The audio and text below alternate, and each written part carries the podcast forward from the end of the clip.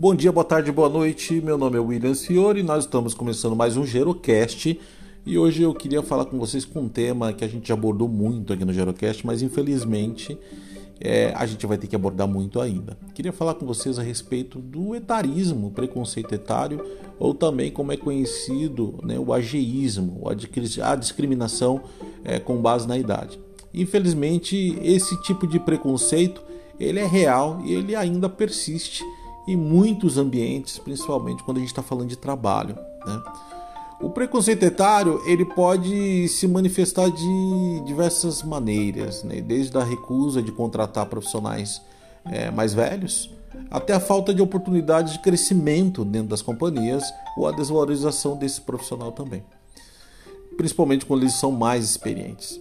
Essa atitude prejudica tanto esses colaboradores maduros quanto as próprias é, empresas também. Né?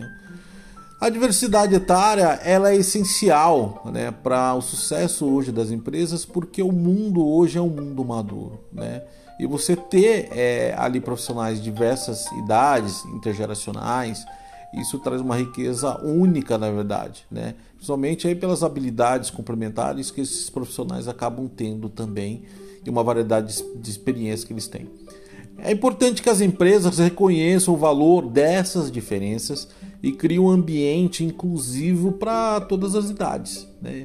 Ou seja, é, é, importante a gente entender que esse dilema é, que a gente está passando atualmente sobre etarismo, a gente precisa combater e precisa combater com força. Ou seja, a única forma que a gente tem de combater o etarismo é a gente, de alguma forma, implantar a cultura gerontológica dentro das empresas, levar informações e mostrar o quanto que é rico a gente ter um ambiente intergeracional que seja pessoas de todas as idades, de todas as gerações participando daquele ambiente ali também.